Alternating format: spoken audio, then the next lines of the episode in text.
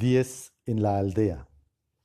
Toda la noche Abenamar estuvo caminando por aquel sendero pedregoso en medio de la oscuridad. De vez en cuando brillaban las luciérnagas o relampagueaban los ojos fosforescentes de los búhos trepados en los árboles.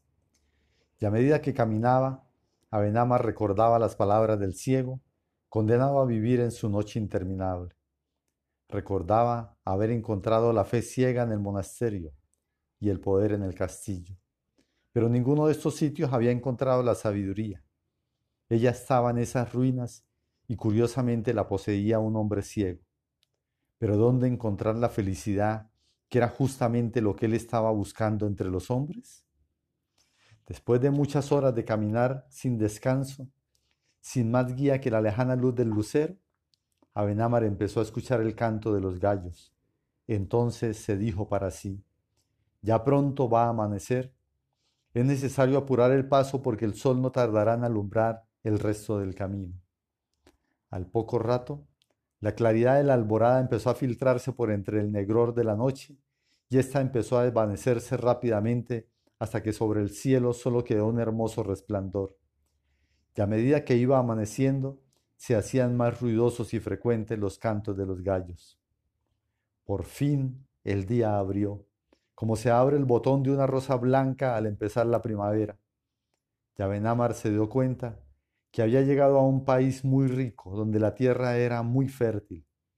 Por donde quiera que miraba, veía grandes extensiones cultivadas de trigo y otros cereales, y en las lomas veía diseminadas cientos de cabañas muy lindas y muchos molinos de viento moviendo sus grandes aspas. El mundo le estaba revelando otra faceta, la de la prosperidad y la bonanza. Toda la naturaleza estaba llena de colores y de vida. Por los extensos sembrados caminaban los labradores cantando, con sus hoces y sus guadañas en la mano, y por las vegas pastaban los rebaños de cabras y ovejas y las manadas de vacas y caballos. Por las vertientes serpeaban los más bellos caminos, y por ellos se deslizaban lentamente las carretas tiradas por bueyes mansos. Este era un mundo desconocido para Abenamar, que se había levantado entre la pobreza de los riscos áridos, hasta ahora el camino apenas le había ofrecido un paisaje de bosques umbríos, de pequeños huertos de frutales, de despeñaderos profundos y de ruinas abandonadas. Por eso Abenamar se sintió inundado de una felicidad muy grande y muy íntima y se dijo, qué bella es la naturaleza, cómo le brinda al hombre lo mejor de sus frutos, cómo trabaja silenciosamente para hacerlo rico y placentero cómo se viste de todos los colores y de todas las formas para brindarle estos paisajes hermosos. De seguro que aquí el hombre, entre tanta belleza y tanta riqueza, tendrá que ser feliz.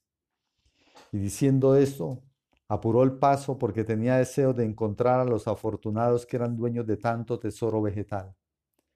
Desde lejos escuchaba sus gritos y sus cantos.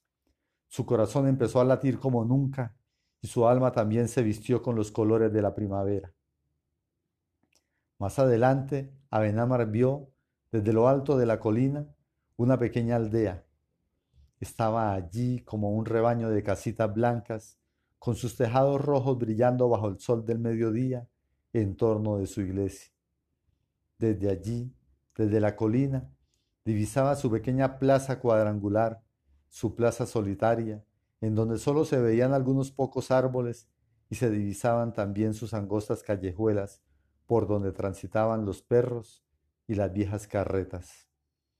Abenamar entonces dijo, muy pronto estaré en esas calles tan lindas y en esa plaza solitaria.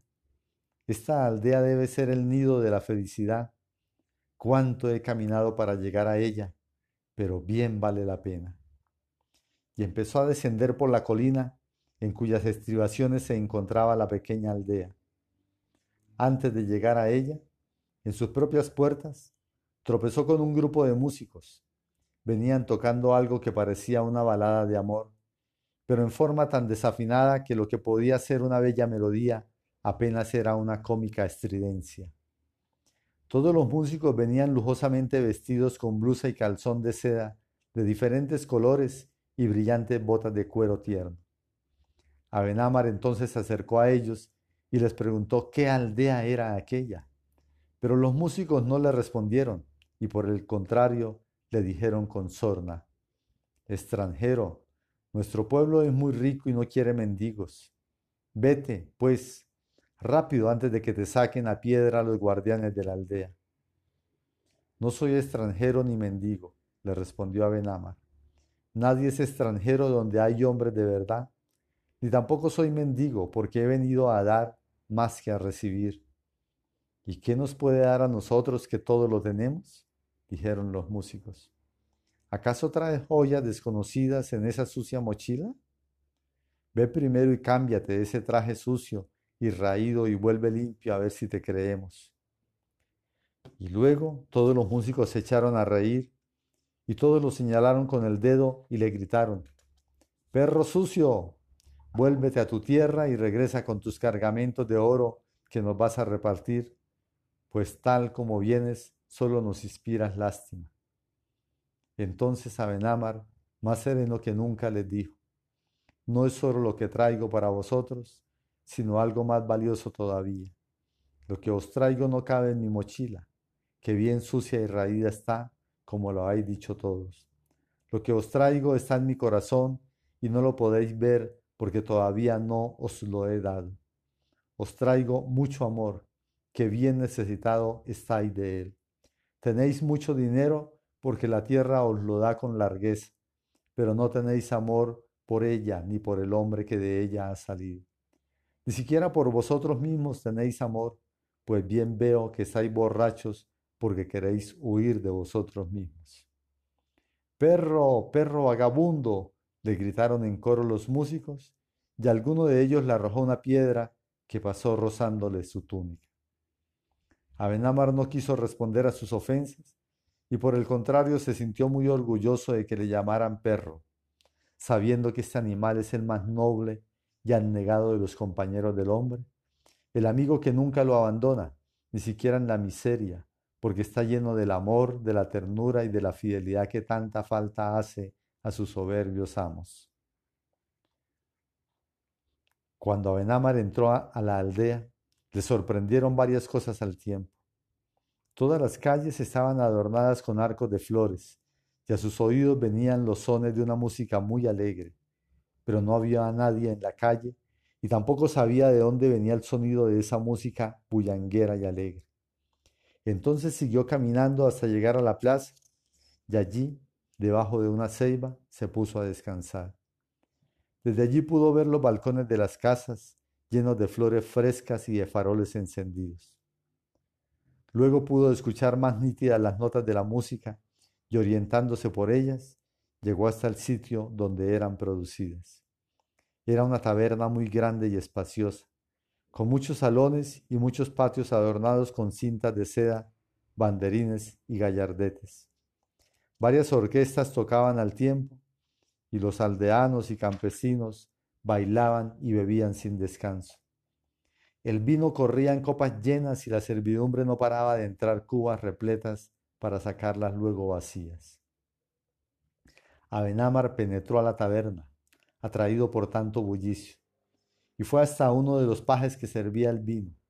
Supo entonces que los campesinos y los aldeanos celebraban conjuntamente la fiesta de la vendimia que ese era el único día del año en que unos y otros estaban juntos, porque en el fondo se odiaban, puesto que los aldeanos se consideraban más instruidos que los campesinos y estos más ricos que los aldeanos.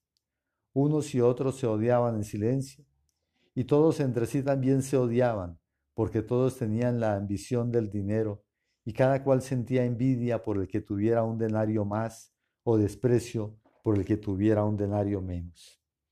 Era un extraño y complejo mecanismo del odio, pero todos a la vez, aldeanos y campesinos, pobres y ricos, estaban muy contentos de que sobre el pueblo vecino hubiera caído una plaga y hubiera acabado con la cosecha de la vid, dejando a todos sus moradores en la miseria.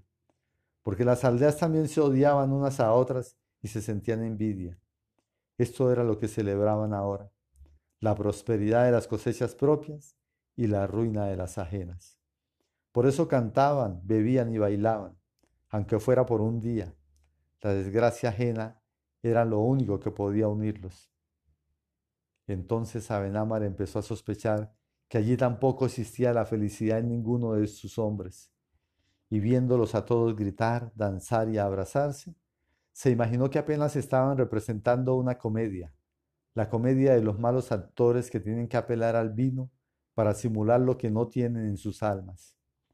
Y en todos esos rostros, Abenámar empezó a ver que se iban dibujando poco a poco las señales de la angustia y la ansiedad, porque nada de lo que hacían era auténtico. Hasta la risa parecía una careta de la amargura ebria, de la amargura que se embriaga para disimular sus ritos. El vino los había puesto a representar la más triste de todas las comedias. Abenamar sabía que al día siguiente aldeanos y campesinos volverían a odiarse, que ricos y pobres volverían a sentir la envidia y el desprecio, que el rico haría cuentas de lo que había gastado en la fiesta y que haría sumas y restas con dolor, y que el pobre se sentiría humillado de haber bebido con creces de las cubas del rico, porque éste siempre estaría recordándose. Y sobre todo, que sobre todas esas palabras de amistad que ahora se decían, pasaría bien pronto el viento del olvido y que sobre los ruiseños rostros volverían los gestos de preocupación por el dinero. Abenamar pensaba en estas cosas, cuando uno de los guardianes de la aldea, que todavía tenía el cinto del alfanje y en el rostro el sello de la autoridad, a pesar del vino, se acercó a él y le dijo, ¿qué haces aquí, buen hombre? ¿Quién te ha invitado a nuestra fiesta? ¿Acaso vienes disfrazado de mendigo desde la aldea vecina a espiar todo lo que hacemos? No soy ni espía ni mendigo, respondió Abenamar. Vengo desde muy lejos predicando la paz y el amor. No te preocupes por nosotros, buen hombre. El amor lo hacemos con nuestras hembras y la paz la imponemos con nuestros alfanjes, dijo el guardián con sorna.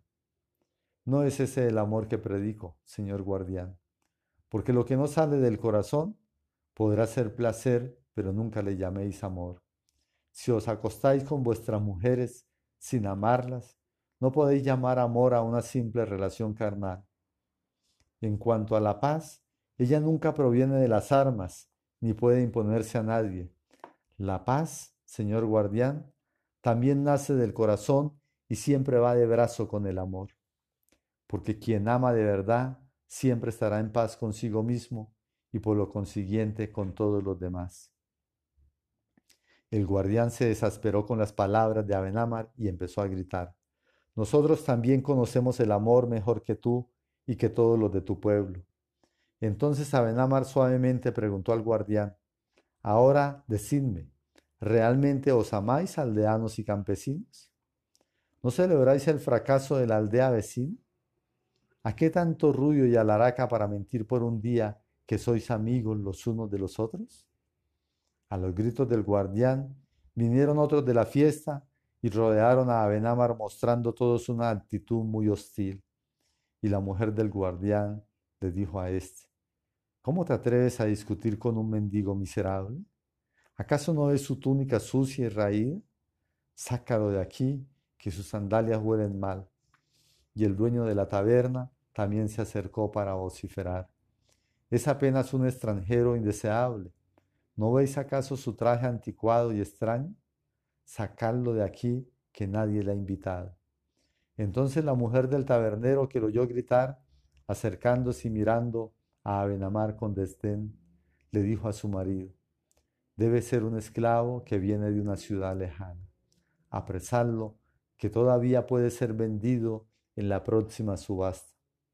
Entonces Abenamar suavemente le dijo a la mujer del tabernero, Nadie es más esclavo que el que vive para el dinero.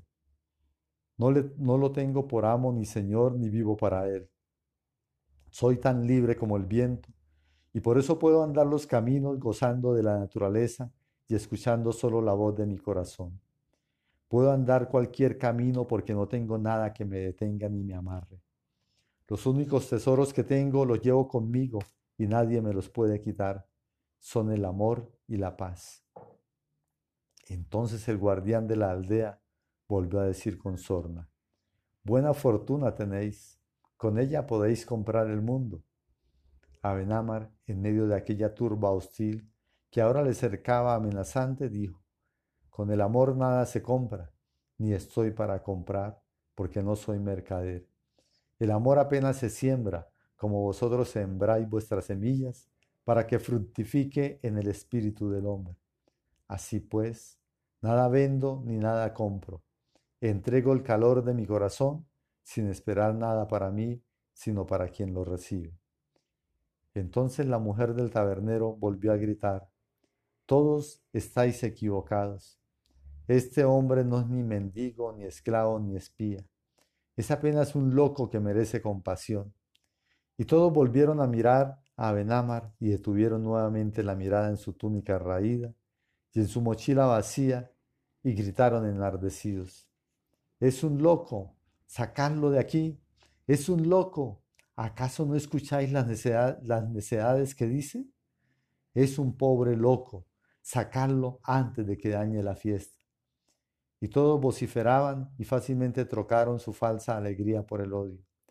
Abenamar entonces abandonó la aldea, perseguido por las miradas hostiles y los ademanes amenazantes de hombres y mujeres. Y al abandonar la aldea, cuando ya la tarde empezaba a caer sobre ella, volvió a sentirse inmensamente triste de haber estado con los hombres.